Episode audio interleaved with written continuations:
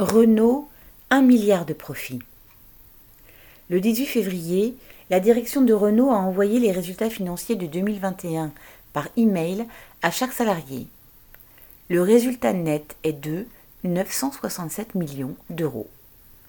Ce bénéfice de près d'un milliard a conduit le directeur général Luca De Meo à déclarer avec lyrisme, ouvrez les guillemets, il y a quelque chose de magique qui se produit chez Renault, fermez les guillemets. Mais il n'y a rien de magique dans ce résultat. L'exploitation s'est aggravée pour les milliers d'embauchés, d'intérimaires et de prestataires. La fermeture de l'usine de Choisy-le-Roi et celle de plusieurs fonderies ont laissé sur le carreau des milliers de travailleurs.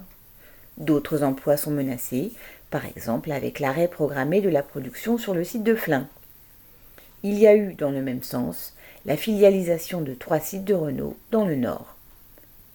Depuis plus d'un an, dans les usines, les semaines de chômage alternent avec des samedis travaillés, des journées supplémentaires et des débordements de l'équipe du matin imposés.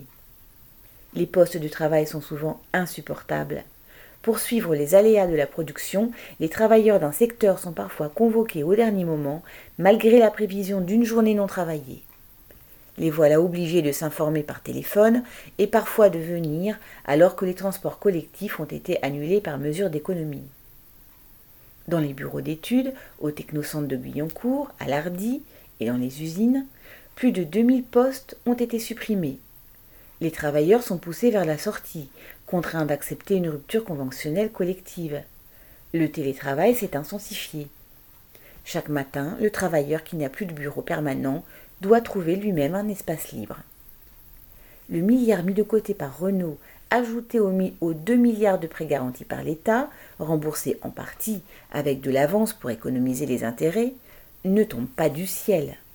La stricte discipline financière dont se vantent les dirigeants du groupe, le plan de 2 milliards d'économies réalisé avec un an d'avance, signifie pour les quelques 30 000 salariés du pays plus de travail avec de moins en moins de travailleurs.